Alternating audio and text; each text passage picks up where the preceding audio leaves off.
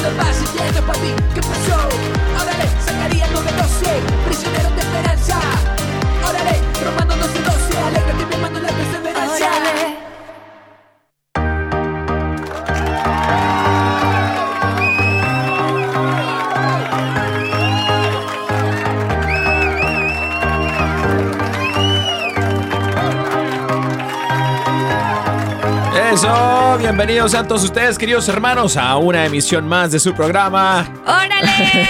Ya llegué, ya llegué. ¿Qué, dijeron? ¿Que me iba a quedar por allá? Oh. Pues todo estaba muy chévere. Hasta vea como tengo la voz de andar por allá gritando. Ay, pero sí. estoy de nuevo de regreso y me siento muy feliz de estar aquí en compañía pues de mi esposito Amén. y de todos ustedes porque los andaba extrañando mucho. Pues ya, ya.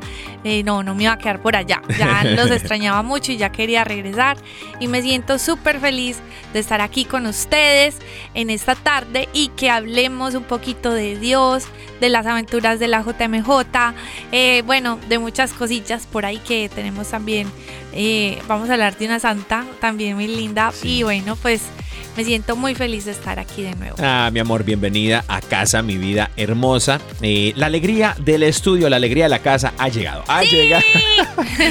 Bendito sea Dios. Eh, hermanos y hermanas que nos escuchan, les mandamos un fuerte abrazo donde quiera que se encuentren. Estamos transmitiendo en vivo y en directo desde el estudio 3 aquí en WTN Radio Católica Mundial en Birmingham, Alabama, a todo el mundo entero. Imagínate, con la fuerza del Espíritu Santo y la intercesión de Madre Angélica. Claro que sí. Gloria a Dios. Y bueno, queridos hermanos, el día de hoy es miércoles, miércoles de Órale. Tenemos un super programa, un programa lleno del poder y la unción del Señor. No lo digo yo, sino lo dice el Espíritu Santo.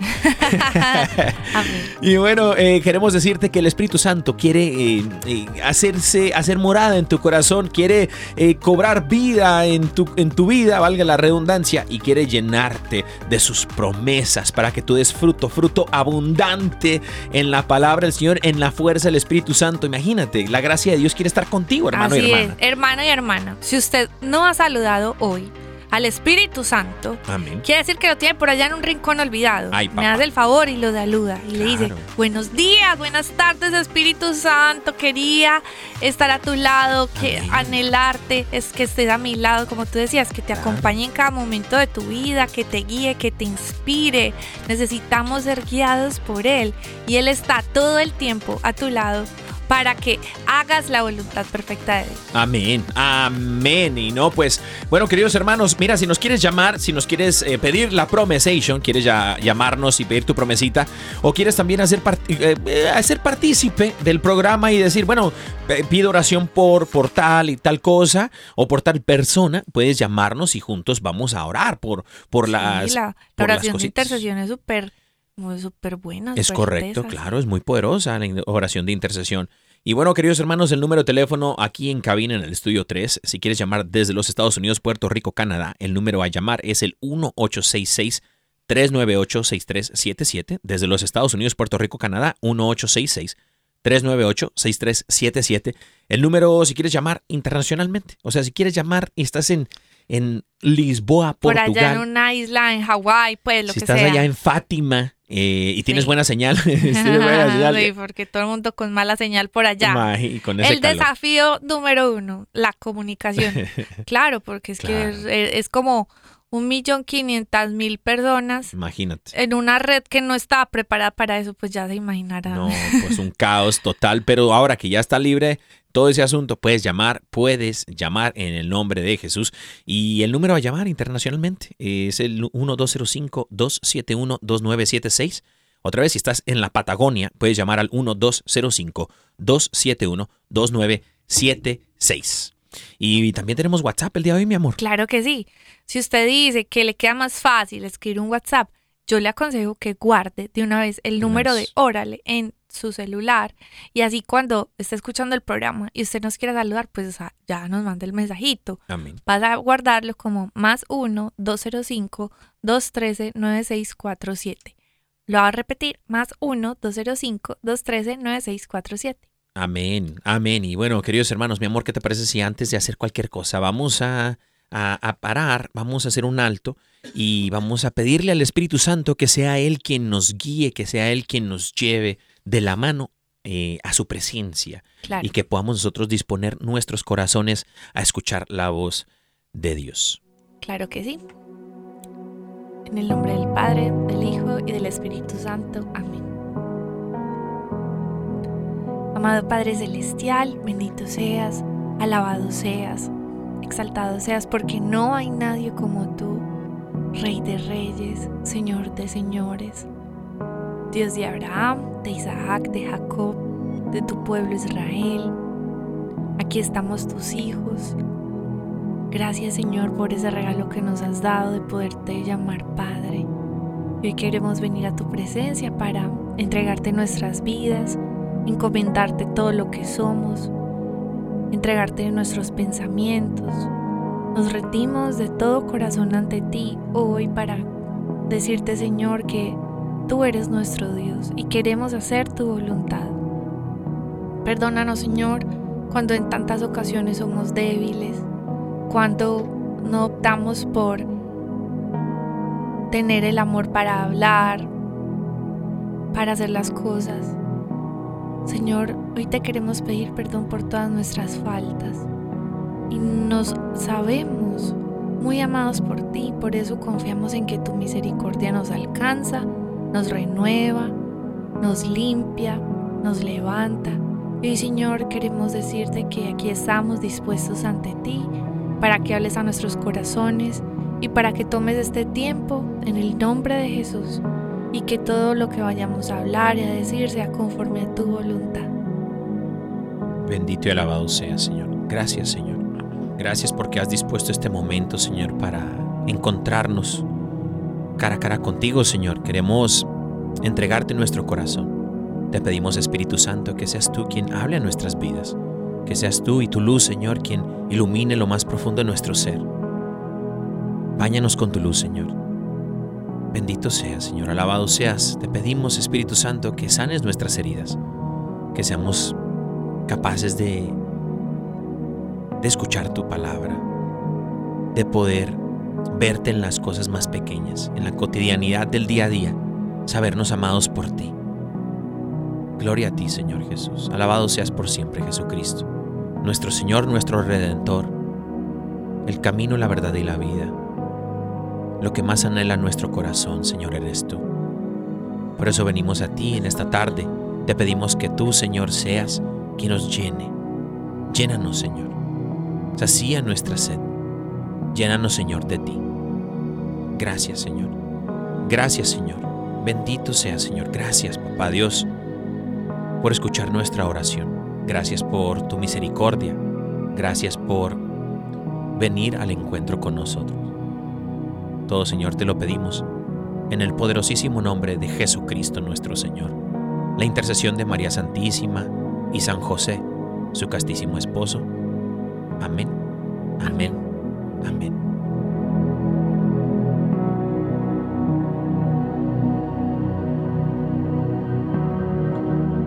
Amén. Amén. Amén. Qué rico, mi amor.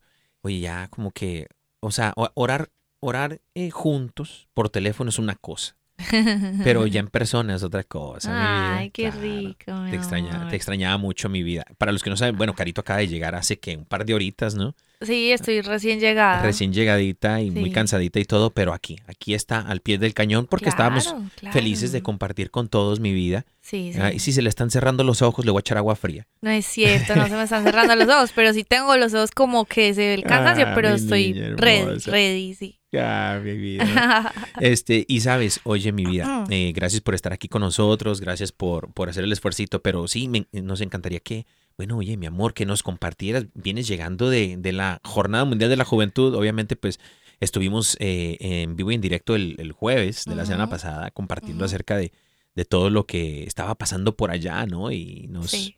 nos, nos tenías unas entrevistas súper súper chéveres, como dices tú, súper poderosas porque hablaban acerca del testimonio de muchos jóvenes. Sí. Y obviamente estuvimos muy pendientes de las redes sociales donde un montón de cosas sucedieron. 1.5 millones de jóvenes en esa vigilia no. haciendo silencio.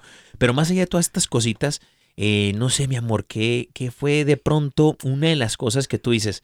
Lo primero en lo que pienso de la Jornada Mundial de la Juventud, algo lindo que se me vino, eh, que, que me llevo en el corazón, eh, que de pronto hay en tu corazón que digas, bueno, wow, esto fue eh, algo que nunca se me va a olvidar, ¿no?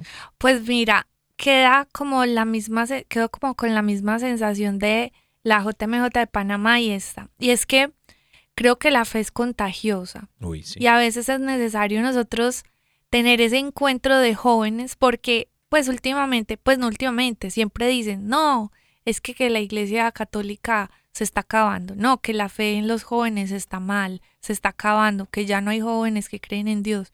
Pero cuando tú vas a una jornada mundial de la juventud, tú ves todo lo contrario. Ves jóvenes hambrientos, sedientos, ves jóvenes comprometidos, Mm. ves jóvenes que no les importa nada y se van con ese anhelo fuera, o sea, o sea, quieren encontrarse con Dios. Obviamente, el plan de ir con una comunidad, con amistades, es un, como decimos en Colombia, en Medellín, es un parche, porque es un parche, o sea, es como un plan muy chévere, ¿cierto? Mm. Pero la realidad es que cuando em, empiezas a vivir la jornada, la jornada está como em, diseñada para que tú tengas muchas experiencias eh, de acuerdo a lo que también te interesa, porque por ejemplo, la prejornada se vive en diferentes diócesis aledañas a Lisboa, en diferentes pueblos. Pero ¿qué es la prejornada? La prejornada es como que hacen una serie de actividades y de catequesis en las diócesis aledañas. Ah, como en a Lisboa. preparación. Exacto. Ah, mira. Entonces hacen, em, pues yo digo que ciertas actividades. Sí. Ay, disculpen, voy a toser, pero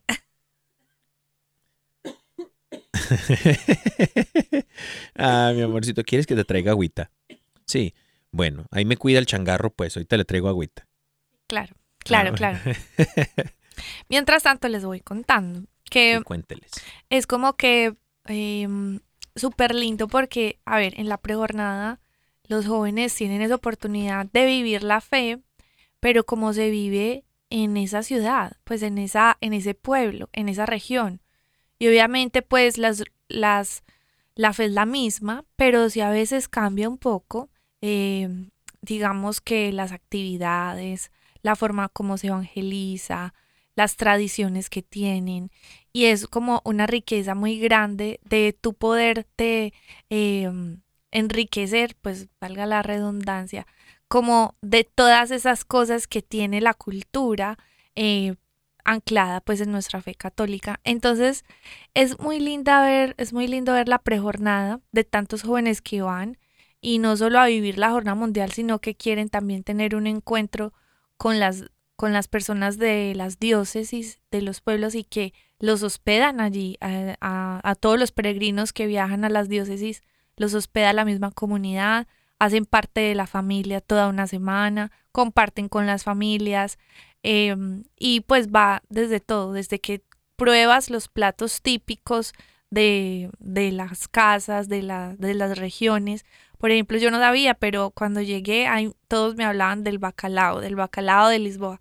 Y hay muchos platos típicos con pescado de bacalao. Entonces allá es como uno de los platos típicos de allá. Entonces es como que todo te cambia, te cambia un poquito el menú, te cambia un poquito, o sea, la forma de cómo vives, la forma de cómo interpretas la fe, pues a tu manera, pues cambia, ¿me entiendes? Porque también te enriqueces de la forma como eh, en esta comunidad eh, evangelizan de acuerdo a sus necesidades, de acuerdo a cómo ellos ven la vida, pues, y sobre todo pues todo el tema de Dios. Entonces, la prejornada es, enriquece de verdad nuestra, nuestra vida de fe porque eh, nos alimenta de esa fe que tienen las personas de, de ese pueblo, de esa región y, y nos nutren como con todas esas cositas que incorporan pues de esa visita, ¿cierto? O sea, las actividades, los rituales, eh, la familia, el compartir con la comunidad. Y enriquece como la experiencia de la jornada, ¿no? Sí, o sí, sea, de toda esa jornada mundial de la juventud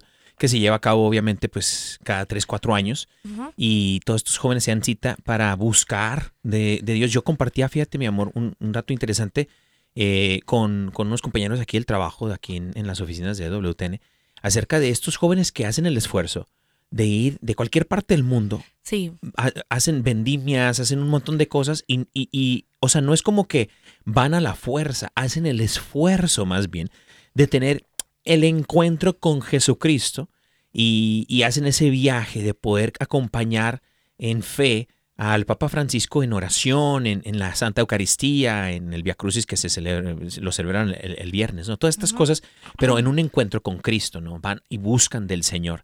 Entonces no es como cualquier joven que dice de pronto voy, de pronto no, sino que es más bien jóvenes, como tú dijiste al iniciar la conversación, hambrientos y sedientos de un encuentro con Jesucristo, ¿no? sí, y fuera de eso, pues que, por ejemplo, estamos en la prejornada y, y que tú les ves desde ahí el hambre y la sed por, Wow. por buscar a Dios, pues, y también por enriquecer la vida de la comunidad con lo que ellos han aprendido, con el liderazgo que tienen. Muchos van con sus guitarras. Yo veía, no hacía sino ver puros jóvenes con guitarra. O sea, Wow. todos los músicos que les gusta la guitarra llevaban su guitarra. Y donde quiera que estuvieran, estaban con la guitarra cantándole a Dios. O sea, era hermoso pues ver eso. Y esa la cargaron en el avión. ¿no? Sí, sí, se la cargaron todo el tiempo. Y por ejemplo, además de la prejornada, pues ya vienen los días de la jornada, que son, hay actividades de, por ejemplo, hay una jornada vocacional, hay Rise Up, que son conferencias como catequéticas o pues sí, catequesis en las mañanas en diferentes partes con personas muy talentosas, Wow. eh, o sea, cardenales, predicadores, o sea, que de verdad, pues son muy buenos. Entonces, eh, también festivales de la juventud, o sea, conciertos de música católica. Habían actividades hasta para tirar para el techo, o sea, por eso les digo que la jornada cada uno, cada joven la puede vivir de acuerdo a su gusto, a su experiencia y de verdad que, eh, o sea, te marcan todo porque todo está muy bien hecho. Hay jornadas, hay una, hay, por ejemplo, había un parque que solo era para irte a confesar, ¿cierto? Entonces, o sea, hay, habían mil cosas y cada una de ellas, de verdad que ha sido espectacular. Yo creo que una también de las cosas más lindas que me, que me ha parecido es como que lo que te decía que la fe es contagiosa, Sí. ver tantos jóvenes de tantas partes del mundo eh, con esa hambre y ese anhelo, ese respeto por Jesús Eucaristía, em, anhelando obviamente conocerle cada día más, porque todos son jóvenes que van en su diferente camino, Sí. en su proceso con Dios. Claro.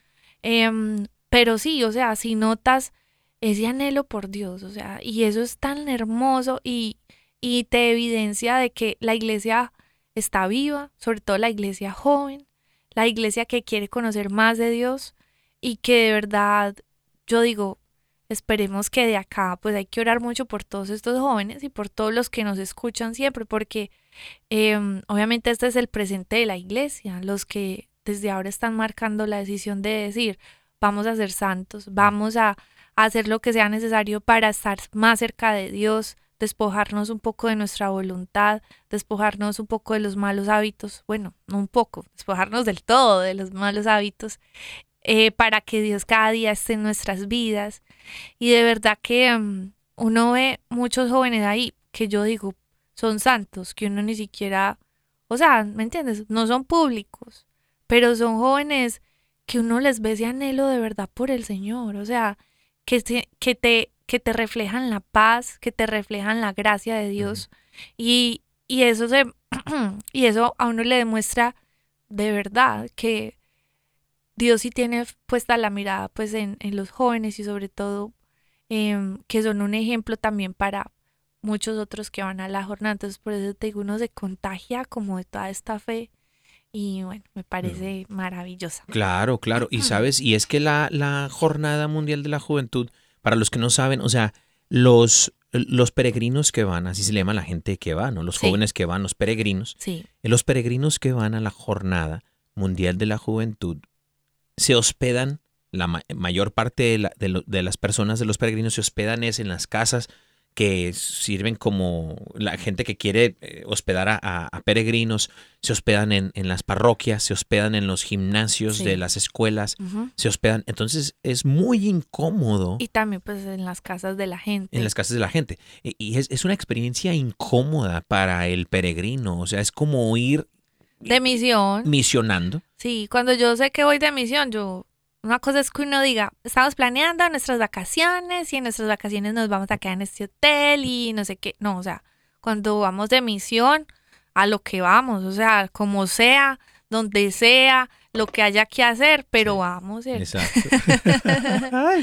Y es que ahí es donde se pone sabroso el asunto, porque eh, es cierto, le acabas de dar al, al clavo mi vida, porque cuando uno, de va- uno va de vacaciones, la mentalidad de ir de vacaciones es como ir a relajarse, ¿no? Sírvame, pues, sírvame. Exacto, sírvame. Sírvame. Exacto. Y en, Sírvame la comida. Exacto. Y en la, y en la, eh, cuando uno va de, cuando uno va de misión, en la misión uno eh, va a servir, va a incomodarse, va a pasar momentos que de pronto uno dijese, no, pues estuviera mejor en la casa, ¿no? Mirando todo por televisión. Pero eh, esos son los corazones que fueron y buscaron del Señor en persona, no quisieron el esfuerzo. Ahora, obviamente hay personas que de pronto dicen, no, pues que yo no tengo, no, no ahorré o no, no tengo la manera de, de hacerlo por X, Y o Z, ¿no? Pero Sí. ahí es donde también habita también el, el, el testimonio del cual nos hicieron, nos hicieron ver a los que estábamos fuera, a los que no estuvimos ahí en presencia, eh, lo que se pudo ver por televisión, lo que se pudo escuchar por la radio, fue que tantas personas se reunieron, 1.5 millones de personas, fueron a una ciudad de 500 de 500 mil habitantes.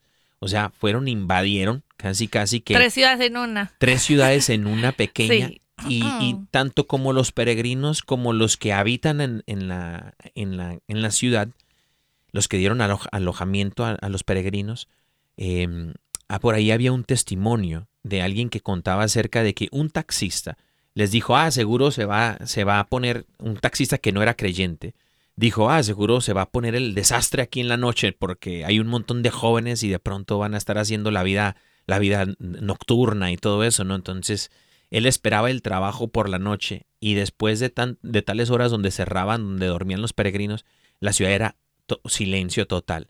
Y, en la, y como a los tres días se volvieron a topar al, al taxista y le preguntaron, ¿y cómo va la fiesta? Y él dijo, sabes, estoy impresionado, impactado de cómo esta ciudad con tantos peregrinos de diferentes partes del mundo está siendo tan pacífica y no hay ningún, con- ningún evento que tú digas contrario a la, a, la- a la fe, ¿no? Que están profesando en ese momento los peregrinos, sino que todo se empezó a dar de una manera tan pacífica, bendito Dios, ¿no? Pero fue un testimonio para esas personas que de pronto no son creyentes y que dicen, oye, ¿cómo es posible que 1.5 millones de jóvenes estén en una ciudad y ninguno esté como drogándose, que no haya, eh, gracias a Dios, este, eh, daños y públicos y todo esto, ¿no? Sino que todo se llevó de una manera muy, muy especial y, pues gloria a Dios, ¿no? Bendito Dios. Y sabes que los testimonios van en todos los sentidos, o sea, tanto como para la gente allá, que también fue súper amable, la, pues Portugal fue hermosa, y yo digo, pues que te, también tienen paciencia para soportarnos, porque en el metro, o sea, el metro era un caos, en el sentido de que ya se imaginarán el gentío, o sea, y bueno, y todos cantando, y todos, y ahí como que hay esta gente tan alegre que... Bueno, pues bueno, es una por una parte, pero mira, eh, tú ahorita tocabas un tema que muchas personas dijeron, no, pues es que cómo vamos a ir hasta allá, es que es súper costoso. Mira, hay gente que de verdad no tenía dinero, pero se puso a hacer cosas desde mucho tiempo antes porque quería ir. Entonces, la gente que en realidad quería ir estuvo allí. Es como así. No, pero también de pronto hay, hay gente que no tiene sí. pasaporte, que no tiene Sí, sí, la obviamente, visa sí, o algo, ¿me obviamente, sí, explico? no se le dio, porque, Sí. por ejemplo, vamos a ser sinceros, yo, el viaje mío se cuadró ocho días antes, no Sí. pensé que iba a ir por esas mismas dificultades de Sí. cosas, pero se terminó dando todo en un día que yo dije, no, de verdad, Dios quiere que yo vaya, porque todo se dio en un día. Y en el sentido de que el anhelo sí está, ¿me entiendes? A veces no se pueden dar las cosas, pero cuando se dan es la respuesta inmediata de decir, "Mm, vámonos, vámonos, o sea, como sea, pero nos vamos. Sí. Eh, compartí con muchos jóvenes que, ten- o sea, esta conversación era la misma con varios, de que decían, yo pensé que no iba a poder venir, yo pensé que no iba a poder venir, estaba haciendo tantos esfuerzos, estaba a última hora, un, amigo decía, ve Caro, yo pensé que no iba a venir, no tenía dinero, se me ocurrió que la parroquia nos podía ayudar a hacer un bazar y empecé a hacer un, así como un- una venta de garaje de cosas y que no sabía, pero se le vendió todo lo de la venta de garaje. O sea, la gente como súper linda ayudándole, ¿cierto? Otros, pues conocidos de allí de la jornada, así todo como que no, no sabíamos que no íbamos a venir, pero justamente a última hora la comunidad se reunió toda y nos ayudó. O sea, ver tantos milagros, o sea, los milagros están en todo, ¿me Claro. entiendes? Porque la gente o sea, quería tanto que Dios, yo no sé, obró de muchas maneras muy grandes para que muchos jóvenes pudieran estar allí. Y mm, es muy lindo, es muy lindo ver pues como que em, ese anhelo de los jóvenes, pues que yo creo que es una respuesta al llamado de Dios. Y sobre todo quería hablar de algo muy importante, y es que cada jornada mundial acompaña un lema. Y el lema de esta jornada era María se levantó y partió sin demora. Y es cuando se le está hablando acerca de la visitación que el ángel se le apareció a María y le habló de que su prima eh, estaba en embarazo, su prima ya estaba muy adulta, estaba anciana. Pues resulta que María apenas se enteró de esto, pues ella qué hizo? Se, o sea, se dijo, ¿qué? ¿Está en embarazo? Que nos vamos. Mm. Es así como que no lo duda. Y es que tenía mil peros. Ay, pero que tengo que caminar. Ay, pero que. No, ella no dijo nada. Ella se levantó sin demora. Y el himno de la jornada, que está súper lindo porque también dice, hay prisa en el aire. O sea, vamos todos, vamos a cantar, em, eh, vamos a adorar porque hay prisa en el aire. O sea, es como decir, eh, hoy en día pues hay mucha prisa para muchas cosas. Pero cuando es Dios el que te llama, ¿qué haces? ¿Me entiendes? Mm. Atiende, ¿Cómo atiendes ese llamado? ¿Con prisa o simplemente dejándolo como... Entonces, pues yo creo que eso también habla es más de una actitud, de siempre estar dispuestos, pase lo que pase. Y me parece muy lindo porque eh, así debe ser la, la, la actitud de nosotros eh, con el llamado que Dios quiera en nuestras vidas. Sea que haya sido a- o no a la jornada, no importa, pues porque el llamado de Dios es el mismo, de que vayas a hacer la voluntad de Dios, particularmente en, en tu vida, en lo que Él te ponga, pero sí es muy importante tener esa actitud diligente, atenta, servicial, porque María fuera, fue, fue pues casi que a servirle, ¿cierto? A Amén. su prima. Y así debemos de estar dispuestos a servirle al Señor. Amén, amén. Eh, esto es del Evangelio, eh, el Evangelio de Lucas, que estás hablando. Eso de la- 1.39, Sí, sí, sí. El. Evangelio de Lucas donde se le anuncia, es- el el ángel dice a María, ¿no? Vaya donde su prima Isabel. Y María va rápido. De hecho, eh, eh, eh, decía el Papa Francisco que María fue deprisa porque amaba. Quien ama va sin demora, sin miedo. Ay, sí, me acuerdo de cuando yo se varó el carro, ¿se acuerdas, amor? Ah, es cierto que ya lo hemos compartido aquí, que se te quedó el carro en, el- en la carretera, ¿no? Y se te murió el celular. Sí. Quien ama va sin demora, es cierto, sin pensarlo. Sin, a Caro se le descompuso el carrito que teníamos, se descompuso y la dejó allí en, el, en la carretera. Y justo cuando me manda el mensaje de que se le quedó el carro, se le, pum, se le muere Pues el le celular. mandé la ubicación y pum, se murió. Pero yo dije, yo sé que le entró el mensaje, o sea, no sé qué vaya a pasar, pero Daniel va a ver ese mensaje, él va a venir por mí, sea a la hora que sea, pero yo sé que él va a venir. Y ahí quedé. Pues ahí llegué corriendo como buen San José, ¿no? Me fui caminando, bendito Dios. Y bueno, gracias a Dios di a donde decía el puntito que estaba, ¿no? Allá plena carretera por allá y todo. Y, y el Señor, bueno, nos habló y se fuertemente fue por medio de eso. imagínate. Sí, y es precisamente eso que decía el Papa Francisco, ¿no? María fue deprisa porque amaba. Quien ama va sin demora, va sin dudar, sin miedo. Y ese es uno de los mensajes que el Papa compartió, uno de varios mensajes que el Papa compartió con todos los jóvenes y con cada uno de nosotros, queridos hermanos, que nos habla el Señor y nos dice, a ver, oye, ¿tú cuánto amas al Señor, no? ¿Cómo es tu actitud cuando atiendes, como tú bien decías, mi vida? O sea, cuando, cuando el Señor te habla y te pide algo, ¿cómo atiendes ese llamado? Y de ahí depende, o sea, ahí te, ahí te puedes dar cuenta tú como introspección, cómo, cuánto amas al Señor en verdad, ¿no? ¿Cómo está tu amor con el Señor? Y recordemos que vamos a ser medidos por, por el amor, no por eh, el amor a nuestros apegos, sino por el amor que le tenemos a Dios. E- Ese es el verdadero amor, ¿no? ¿Cómo, cu- cuánto amamos? Seremos medidos por el amor. Mi vida, este, tenemos, eh, ah, es que ese es un rosario que me encontré, ahorita que fui por tu agua, hay una mesa, ahí en la cafetería aquí de WTN, hay una mesa donde hay como, eh, ¿qué se podría decir? Artículos que la gente deja como para donar, ¿no? Sí. Como mesita de cosas gratis. Y ahí en la cafetería me encontré un rosario eh, que podemos regalar. Es de Tierra Santa, de, hecho de madera de, De Monte Los Olivos, sí. sí. Entonces de pronto eh, lo podemos regalar en algún momento, está muy bonito. Es un rosario eh, de madera con madera de, de Tierra Santa. Entonces me lo traje para poderlo regalar aquí en Órale de pronto. No sé si hoy claro, o otro claro. día. Bueno, alguien puede mandar un mensaje por WhatsApp. Es más, si alguien manda un mensaje por WhatsApp y dice yo quiero el rosario eh, y también pide su Se lo mandamos. Se lo mandamos, claro que sí.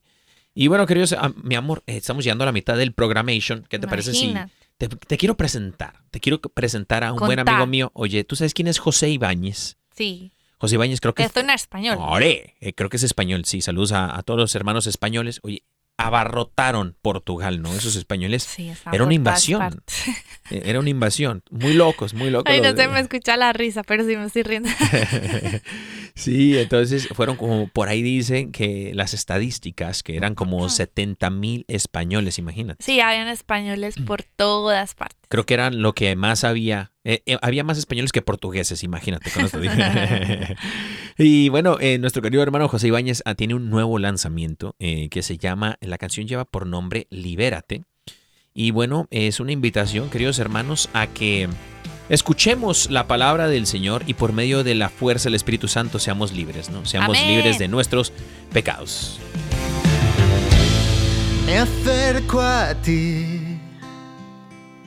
Hoy veo en tu reflejo un alma sin voz. Y siento así que tienes que trazar tu nueva dirección. Libérate, libérate. Su amor se esconde en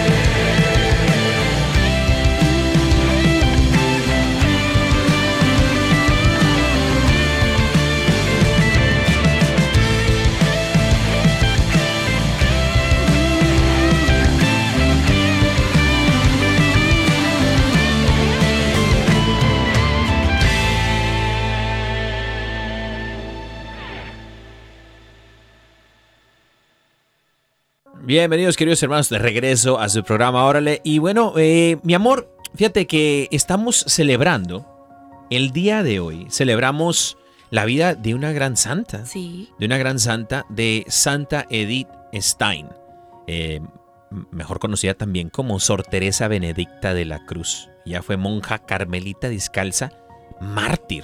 Mártir Imagínate. se le conoce como mártir de amor, copatrona de Europa. Imagínate. Imagino. Eh, ella eh, eh, fue judía, conversa y víctima del nazismo, de los nazis.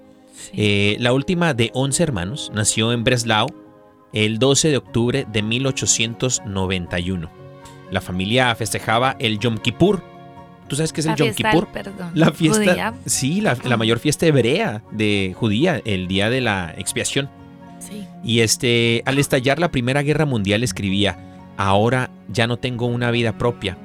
Siguió un curso de enfermería y prestó servicio a unos, en un hospital militar austriaco. Eh, fueron tiempos difíciles para ella. Atendía a los ingresados en la sección de enfermos de tifus y prestaba servicio en el quirófano, viendo morir a hombres en la flor de su juventud, imagínate. Eh, por aquel tiempo le ocurrió un hecho importante. Observó como una aldea entraba en la catedral de Frankfurt, una aldeana, perdón, entraba en la catedral de Frankfurt. Este, esto es un detalle muy importante. Con la cesta de la compra, quedándose un rato para rezar. Esto, y ella dice, esto fue para mí algo completamente nuevo.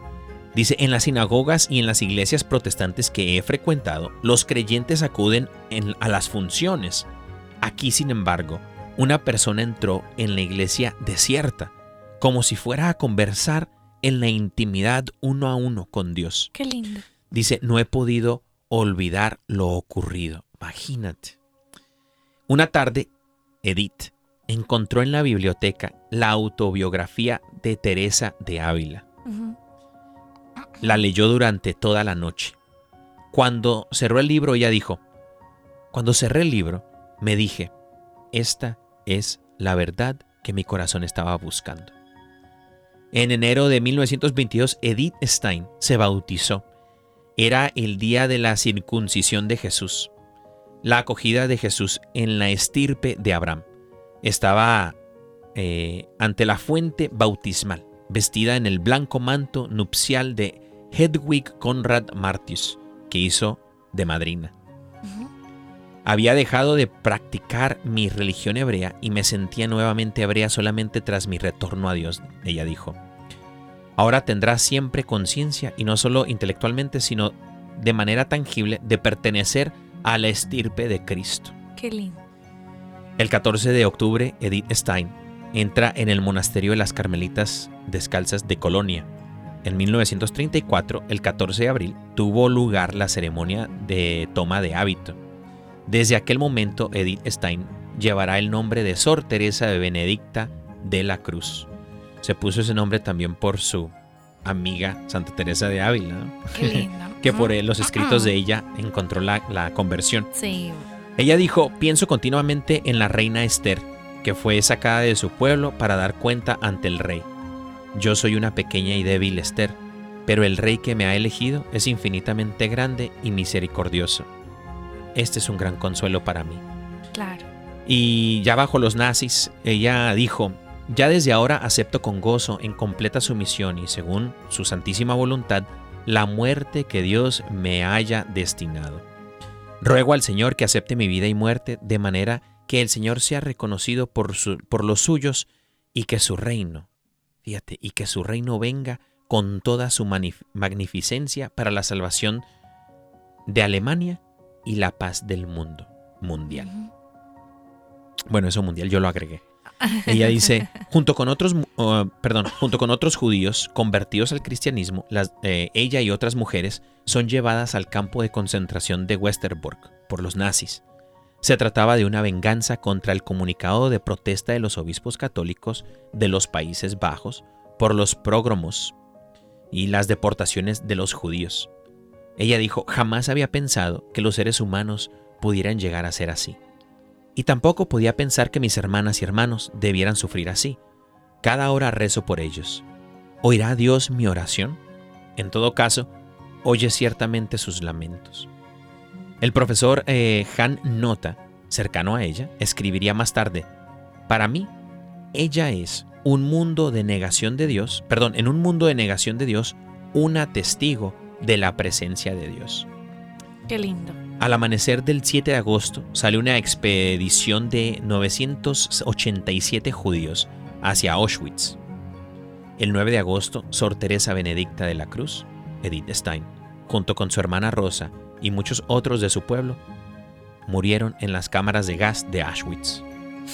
Con su beatificación en Colonia el 1 de mayo de 1987, la Iglesia rindió honores, por decirlo con palabras del sumo pontífice San Juan Pablo II, una hija de Israel que durante la persecución de los nazis ha permanecido como católica, unida con fe y amor al Señor crucificado, Jesucristo, y como judía a su pueblo.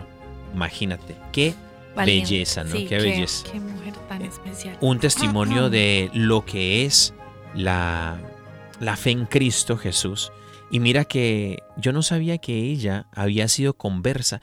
El otro día con- conversaba con Pedro, con Ah, Pedro sí. Quiles y él me decía que Edith Stein, eh, él dice, yo la considero como una feminista, pero de. Cristo. Era una mujer que eh, defendía los derechos de la mujer desde aquel entonces, el principio del, del siglo XIX Sí. y eh, hablaba acerca en pos de siempre de los derechos de la mujer, pero después fue desarrollando el amor por la verdad y esa verdad siempre la llevó a Cristo y a nuestra iglesia católica, en donde ella empezó a vivir no solamente para ella y en pos del feminismo, sino en pos de la verdad en Cristo.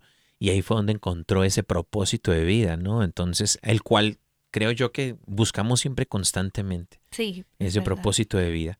Y bueno, mi vida, quisiera compartirte también a todos los que nos escuchan 13 datos, 13 datos acerca de la vida de inspiradora, la vida inspiradora eh, De fe de Santa Edith Stein.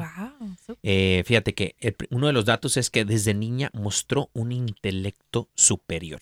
O sea, bien inteligente, pues. Era bien trucha, o sea, como dicen en Colombia, bien avispadita. Sí. Y un- el segundo dato es que destacó antes que un influyente filósofo del siglo XX. Eh, en su juventud, Edith estudió historia y filosofía en la Universidad de Göttingen. Sus trabajos impresionaron tanto a su profesor Edmund Husserl que la escogió como su asistente de cátedra antes que a Martin Heidegger, uno de los pensadores y filósofos más influyentes del siglo XX. Imagínate, ella estuvo por encima de este gran pensador y filósofo del siglo XX, Martin Heidegger. Ujú. Eh, número, detalle número 3, un, un- una- un dato muy interesante de la vida de Edith Stein, es que sirvió en la Cruz Roja. Ah, Eh, de muchos no sabíamos eso, pero ella sirvió en la Cruz Roja. Eh, detalle número 4, dato número 4, escribía poesías para sus seres queridos, o sea que también era eh, artista. Sí. La poesía es un arte que se le da, bueno, no a todos se nos da, pero ella escribía poesía a sus seres queridos, fíjate. Qué, qué linda, ¿no? Yo creo que los que escriben poesía tienen en su corazón como una ternura. Pues yo Eh. lo diría una sensibilidad especial Sí, por transmitir sus sentimientos eh, de una forma muy bella. Y obviamente esto es un talento que no, pues muchas personas tienen, pero esa sensibilidad implica todo, ver cómo ves Sí. la vida, cómo tomas las cosas, cómo percibes a las personas, cómo eres empática con ellos Sí. y todo eso lo tienes la capacidad de plasmarlo en letras, entonces es una capacidad muy, muy, muy hermosa. Sí, claro. eh, por- eh, la poesía es, escribir poesía es como es, obviamente Un escribir arte, una un canción, arte, ¿no? sí, ujú. Y los que escriben canciones, por ejemplo, tú que escribes tus canciones, son eh, como coger la, la, la fe, eh, una experiencia de la vida, y plasmarla, como dices tú, en puño y letra. Sí. Y eso es un arte precioso porque también transmi- transmite eh, lo que estás sintiendo tú a las personas que lo están leyendo. Es una manera de evangelización preciosa. ¿no? Sí, total. Eh, el, uno- el quinto dato, quinto dato interesante de la vida inspiradora de fe de Santa Stein, a quien celebramos hoy, es que Santa Teresa de Jesús influyó en su conversión. Fíjate, Santa. Teresita influye en la conversión de esta gran santa también. Sí, Y ahí es donde creo yo que eh, por eso el testimonio es muy importante. El testimonio es importantísimo porque eh, por ahí dicen que el testimonio arrastra, ¿no? Entonces tenemos que ser muy conscientes de que nuestro testimonio de vida, queridos hermanos, influye grandemente en la vida de los demás, ¿no? Entonces, eh, fíjate, hablando de influir, eh, por ahí está eh, de moda esto de los influencers, ¿no? Y los eh, eh, hubo en la Jornada Mundial de la Juventud precisamente Un hubo festival, un sí, festival de influencers influencers. católicos y uno de los uno de los que estaba hablando un sacerdote que ah, platicó a los influencers católicos les dijo el influencer católico tiene que ser primeramente influenciado por Cristo para poder llevar a cabo la influencia de Cristo a los demás, no Sí. una influencia propia. Sí, exacto. Y eso me pareció un detalle Hermoso. hermoso Sí. y no solamente eso, vital para la vida del influencer, ¿no? Y todas las personas que hablaron en ese festival decían, o sea, un, un mensaje enfocado en ese mismo punto. O sea, la idea es que tú estés tan lleno de Dios que lo reflejes a Él para que puedas influenciarlo a Él. Amén, amén. Sí, es como la luz de la luna, ¿no? No es luz propia, sino es la luz del sol. La luz de nosotros no es propia, sino es luz de Cristo. Exacto. Amén. Y dato número 6, fíjate, de Santa Edith Stein, eh, tuvo un duro paso del judaísmo al catolicismo. Ella fue conversa del judaísmo al catolicismo. Eh, entonces ella estudió todo lo que, lo que es la, la fe judía. Ella se aprendió a una temprana edad el, el Pentateuco. Eh, entonces tenía una, una fe basada ciertamente obviamente en el judaísmo, pero tuvo una conversión. Entonces, eh, eh, un duro paso ¿no? del judaísmo al catolicismo. Eh, dato número 7, ingresó al Carmelo a los 42 años de edad. Mira. O sea, siempre leemos de, de- de monjas o sacerdotes que ingresan a una Bien- temprana edad, Sí, ¿no? bien jovencitos. Jovencitos, pero ella a los 42 años, una niña, una niña, no una jovencita. bueno, ya una señorita. Sí, eh, a los 42 años de edad. Entonces, si tú estás escuchando esto y dices, creo que se me, ya, ya se me fue el tren y yo creo que ya no alcanzo a, a- a consagrar mi vida al Señor. No. Pau, Pau. También si tienes el anhelo y tú has discernido durante todos estos años que tu vida de pronto se la quieres entregar al Señor, ella, Santa Edith Stein, puede ser tu santa patrona. Ella ingresó al Carmelo a los 42 años de edad. Nunca es tarde para entregar la vida al Señor. Eh, dato número 8. Su hermana también se convirtió al catolicismo. Eh, Su hermana también siendo judía, eh, por méritos de, de Santa Edith Stein, ese testimonio del cual hablamos, esa influencia de la cual hablamos, Qué belleza. su hermana eh, miró en ella la verdad de Cristo, vio su transformación y dijo, wow, yo quiero lo que ella tiene, ¿no? Ajá. impactó su vida de tal manera que ella también se convirtió del judaísmo al catolicismo y por ende la familia completa, no la Wow. mamá y todo Ay, eso. que Dios nos dé esa gracia. Amén. Yo creo que entonces ella es una influencer para la hermana y la familia. Imagina, exacto, sí, sí, en la, de la- de la edad de hoy, eh, o sea, en la época de hoy, ella es una influencer católica seguramente. Eh, un dato número nueve, dato número nueve. Rechazó ir a Suiza para quedarse con su hermana.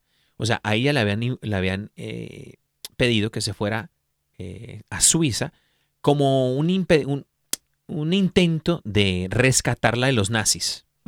Pero ella, por amor a su familia, a su hermana precisamente, decide quedarse y sa- sabiendo que, de pronto la pudiesen capturar, ¿no? Pero eso es lo que te leía hace rato, que ella había dicho, yo ya he aceptado que ya no vivo para mí, sino vivo es para Cristo. Y lo que venga es porque el Señor lo ha permitido. Total. Qué firmeza de fe, ¿no? Bendito Dios. Sí. Gloria a Dios por estas personas que, que nos inspiran a ser santos, ¿no? Y santas. Dato número 10, escribió un libro sobre el valor de la mujer. Esta mujer hacía de todo. O sea, escribió un libro también Imagínate. acerca ace- Muy sobre el valor de la mujer. Ay, ay. Perdón. que le alcanzaba el tiempo como para todo. O sea, qué buena administradora de todo lo que hacía. Administrado. Wow, qué palabra tan preciosa. Administradora del tiempo, de los talentos que Dios le ha dado. Ujú. Wow, sí, escribió un libro sobre el valor de la mujer. O como dirían en portugués, sobre el valor de la mujer. Este, a mí, si yo hubiera ido a Portugal. Ese portugués. no hubiera tuyo. parado de hablar. No hubiera parado de hablar con toda la gente por allá. Ese portugués Daniel es súper chistoso. Es, es que yo, yo soy, mi portugués es de barrio brasileiro, ¿no? Eh, dato número 11, para los que nos escuchan, dato número 11 de la vida de Santa Edith Stein, santa que a quien celebramos el día de hoy, es que los nazis la arrestaron por su origen judío. Ella ya había sido conversa al catolicismo, pero por su origen judío, Claro. ella fue arrestada. Y ella no se negó a eso tampoco, porque sabía que Cristo eh, estaba con ella. Pero es que además los judíos, o sea, también son el pueblo de Dios. Entonces ella es como negar su naturaleza, de donde venía. Claro. Pero fácilmente hubiera podido decir, no, yo soy católica, yo, yo soy cristiana, yo ya no soy judía.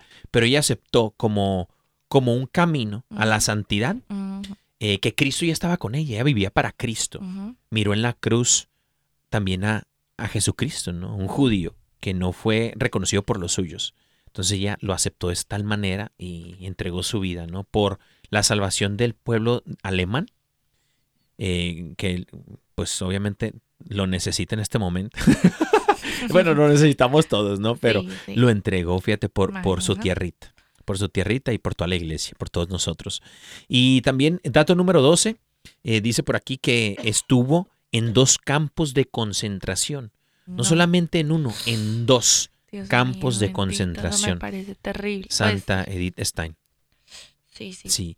Y como último dato, el dato número 13, dice por aquí que, eh, a ver, dato número 13, por aquí nos sale y dice que este, ofreció su martirio por la conversión de Alemania. Imagínate nomás.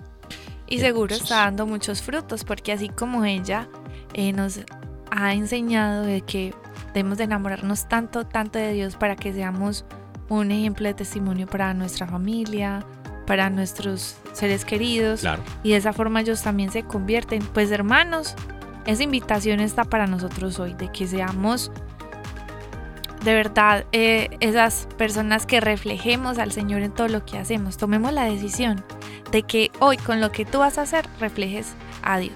Amén, amén, queridos hermanos. Y bueno, se nos ha acabado el tiempo el día de hoy, bendito Dios. Y bueno, estamos felices, contentos porque obviamente Carito ya está, mi amor, estás de regreso Ay, sí, a casita. qué alegría. Gloria a Dios. Y bueno, hermano y hermana que nos escuchas, gracias por el favor de sintonizarnos.